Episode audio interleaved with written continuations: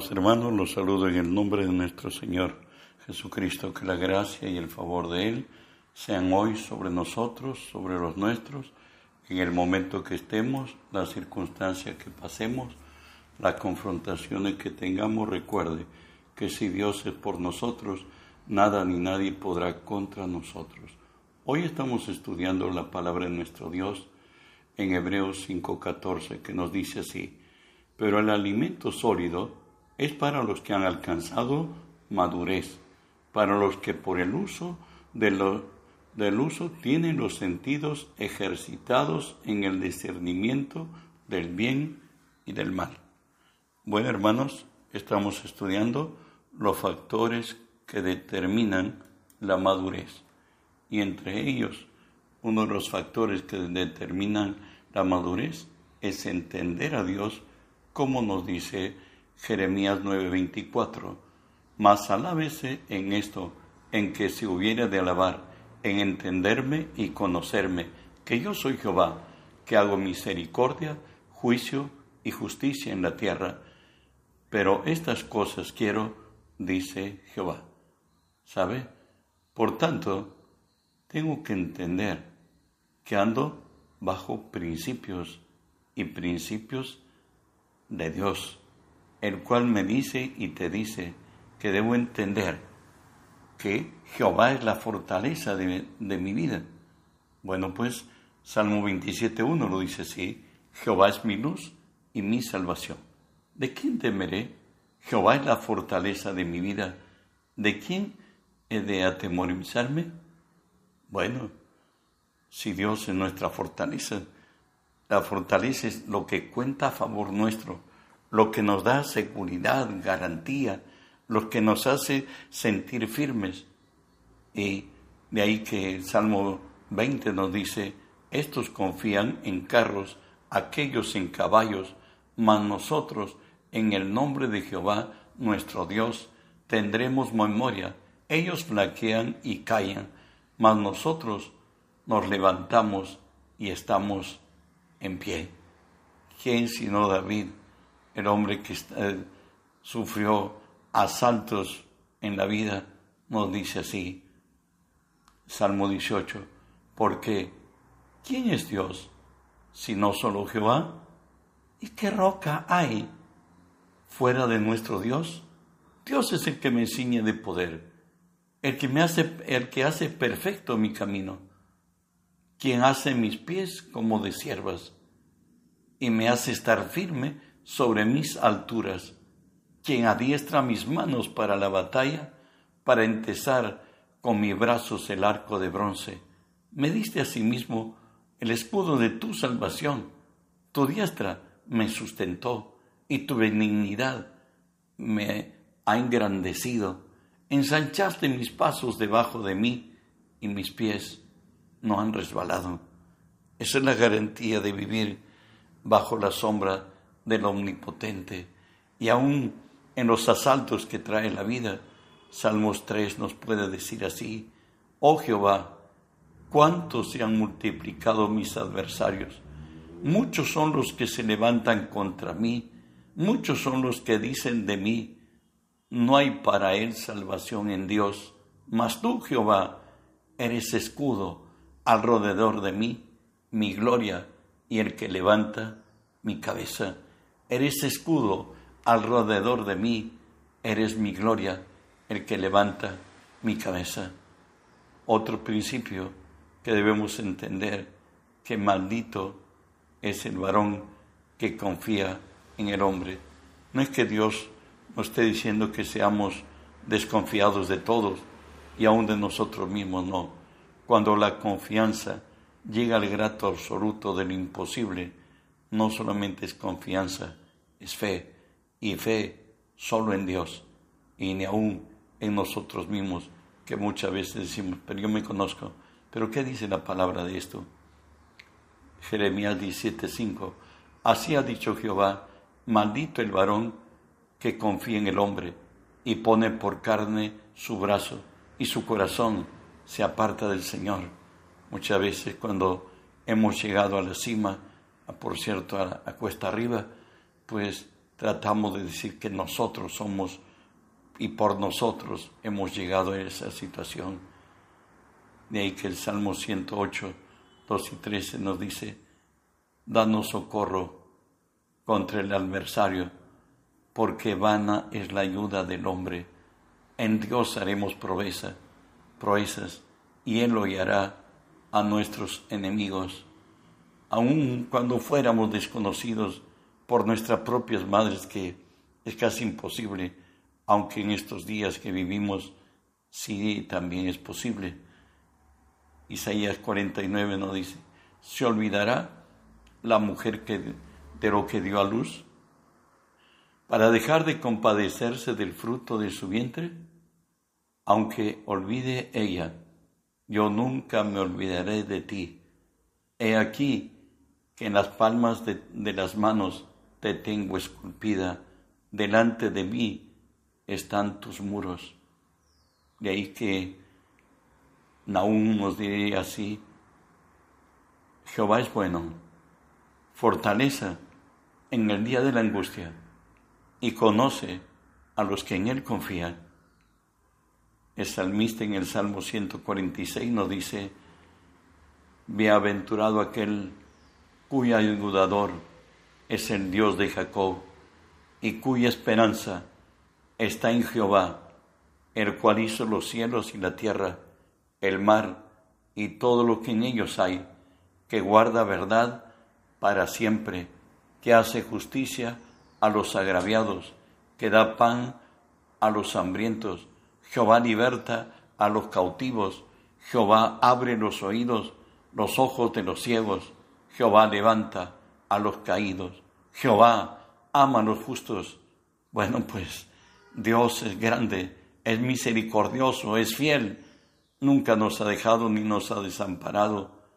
De ahí que David, en tanta confrontación que vivió, dice él en el Salmo 27, hubiera yo desmayado si no creyere que veré la bondad de Jehová en la tierra de los vivientes. Aguarda Jehová, esfuérzate, aliéntese en tu corazón si espera en Jehová si espera en Jehová.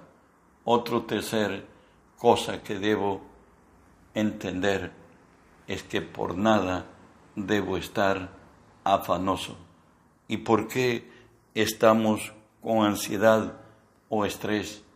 Es porque hemos asumido responsabilidades que a nosotros no nos compete ni nos pertenece. ¿Qué quiero decir esto?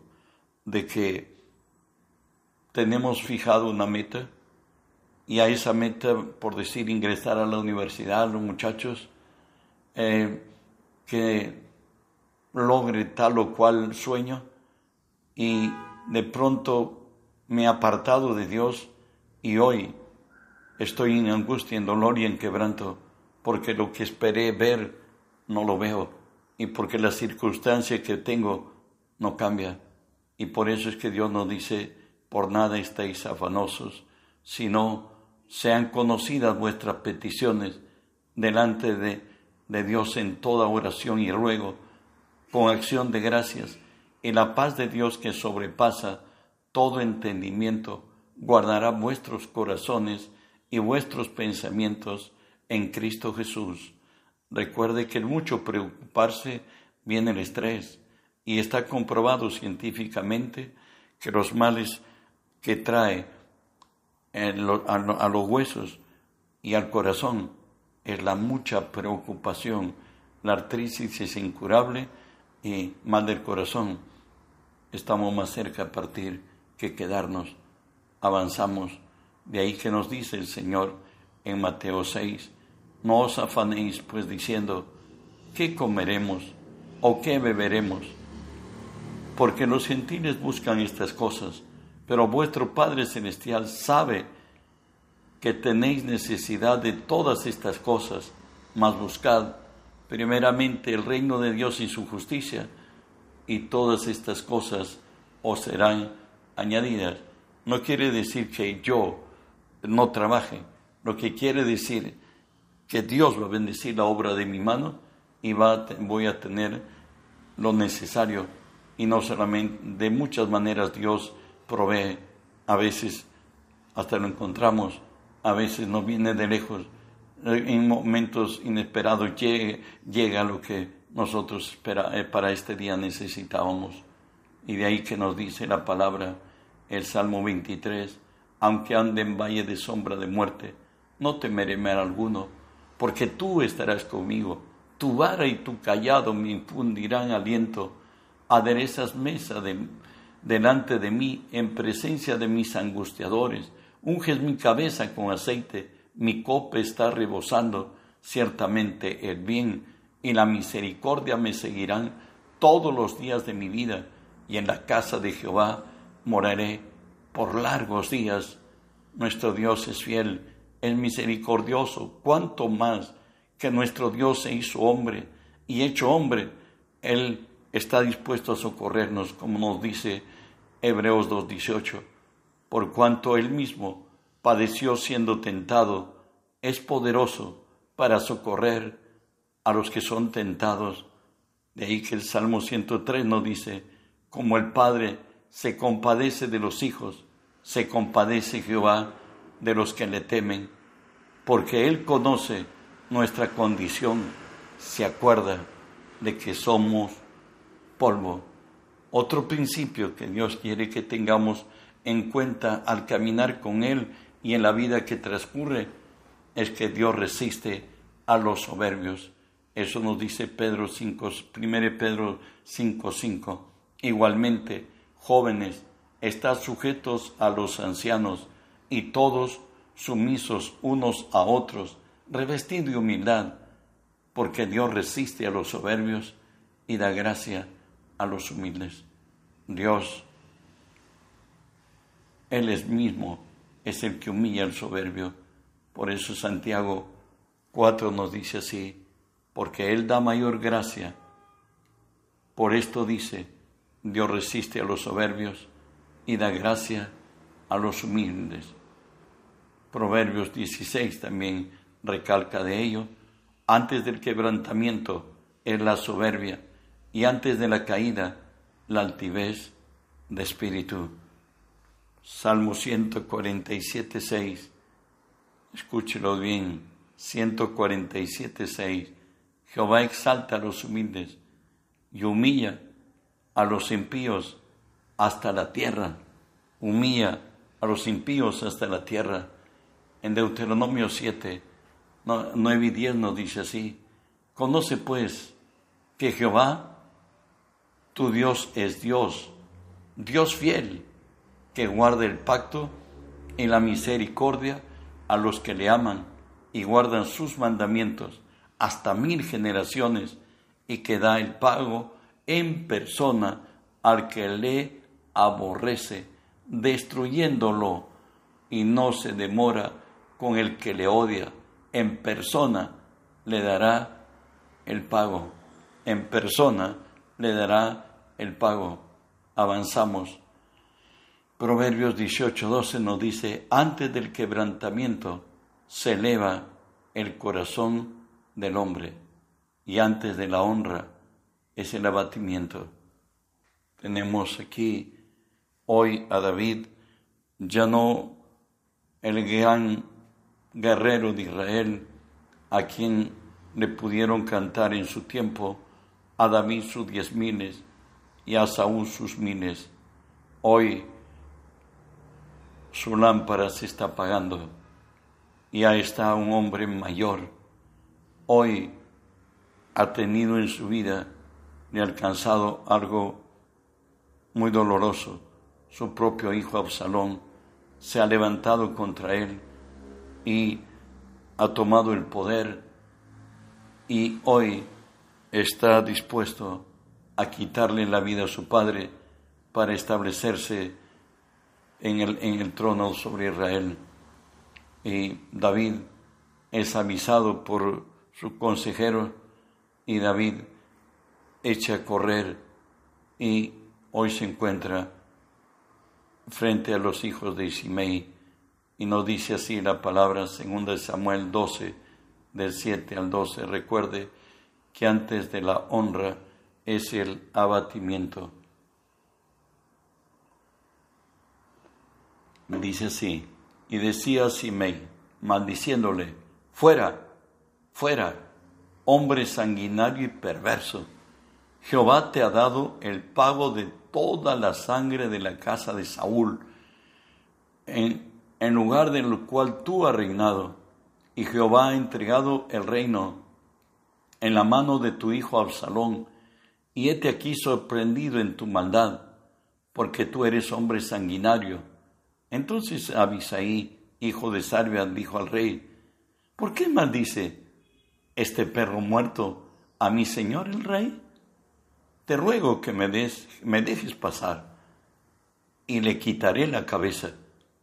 Y el rey respondió, ¿qué tengo yo con vosotros, hijos de Sarbia? Si él maldice, es porque Jehová le ha dicho que maldiga a David. ¿Quién pues le dirá, ¿por qué lo haces así? Y dijo David a Abisaí y a todos sus siervos, he aquí, mi hijo, ha salido, que ha salido de mis entrañas acecha mi vida. ¿Cuánto más ahora un hijo de Benjamín? Dejadle que maldiga, pues Jehová le ha dicho, quizás mirará Jehová mi aflicción y me dará Jehová bien por sus maldiciones de hoy. Vuelvo a repetirlo, quizá mirará Jehová mi aflicción y me dará y me dará Jehová bien por las maldiciones de hoy. Recuerde que Absalón quedó colgado en una encina, en un árbol, cuando pasaba su cabellera se atracó ahí, finalmente fue muerto y David volvió en victoria. La soberbia de su hijo fue aplacada por la mano de Dios. También debo entender que debo estar humillado bajo la mano poderosa de Dios. Escúchalo y dice así, 1 Pedro 5, 6 y 7, humillaos pues bajo la mano poderosa de Dios, para que os exalte cuando fuere tiempo, echando toda vuestra ansiedad sobre Él, porque Él tiene cuidado de vosotros. ¿Qué dice el Señor? Que debemos humillarnos delante la presencia de Dios, porque Él tiene cuidado de nosotros. Recuerda esto, primera de Samuel 2, Él levanta del polvo al pobre y del muladar exalta al menesteroso para hacerle sentar con príncipes y heredar un sitio de honor, porque de Jehová son las columnas de la tierra, y él afirmó sobre ellas el mundo. Él guarda los pies de sus santos, mas los impíos perecen en tinieblas, porque nadie será fuerte por su propia fuerza.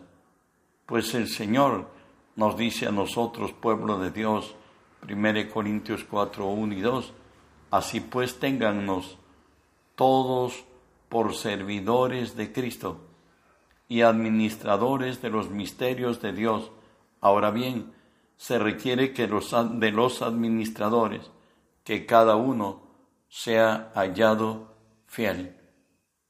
Más todavía aún está escrito que como siervos de Dios demos, no tenemos iniciativa, que solamente se nos ha llamado para oír y obedecer.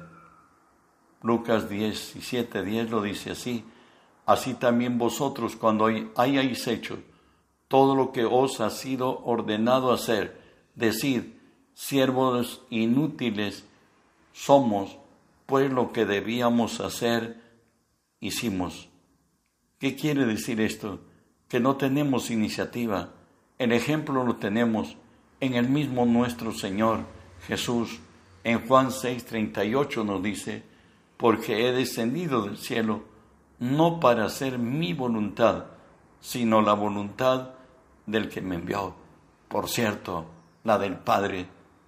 En Juan 5, 19 y 20 nos dice Jesús de aquel milagro que Dios obró su Padre a través de él en el estanque de Siloé con aquel muchacho que tenía 38 años de invalidez, bueno, pues fue y le dijo, levántate, toma tu, tu lecho y ándate.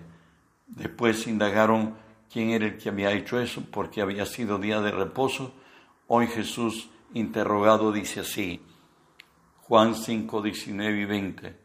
Respondió Jesús y les dijo, de cierto, de cierto os digo, no puede el Hijo hacer nada por sí mismo, sino lo que ve hacer al Padre, porque todo lo que hace el Padre, también lo hace el Hijo igualmente, porque el Padre ama al Hijo y le muestra todas las cosas que Él hace y mayores obras que ésta le mostrará, de modo que vos maravilléis. Para Jesús, Él es el siervo de Dios y tú y yo somos servidores de Cristo. Recuerda que Dios es un Dios de principios y recuerda que nos dijo la palabra que Jehová es la fortaleza de nuestra vida. No es nuestro talento, no es nuestra sabiduría, no es la posesión económica. También vimos que maldito el varón que confía en el hombre. Confiar en los hombres no es bueno, ni aun en nosotros mismos. Nuestra confianza está en el Señor. El Señor nos dice que por nada estemos ansiosos. Debemos hacer nuestra parte cada día. Como cristianos debemos hacerlo mejor, pero el resultado lo esperamos de Dios y esto es por fe. Además, hemos visto que Dios resiste a los soberbios y da gracia a los humildes, que debemos humillarnos bajo la mano poderosa de Dios para ser exaltados. Que las bendiciones del cielo te sigan alcanzando y que el reino de los cielos siga extendiéndose, pues tú eres el instrumento, como también yo lo soy, que el mundo entero sea lleno del conocimiento de Dios, como las aguas cubren la mar. Bendiciones.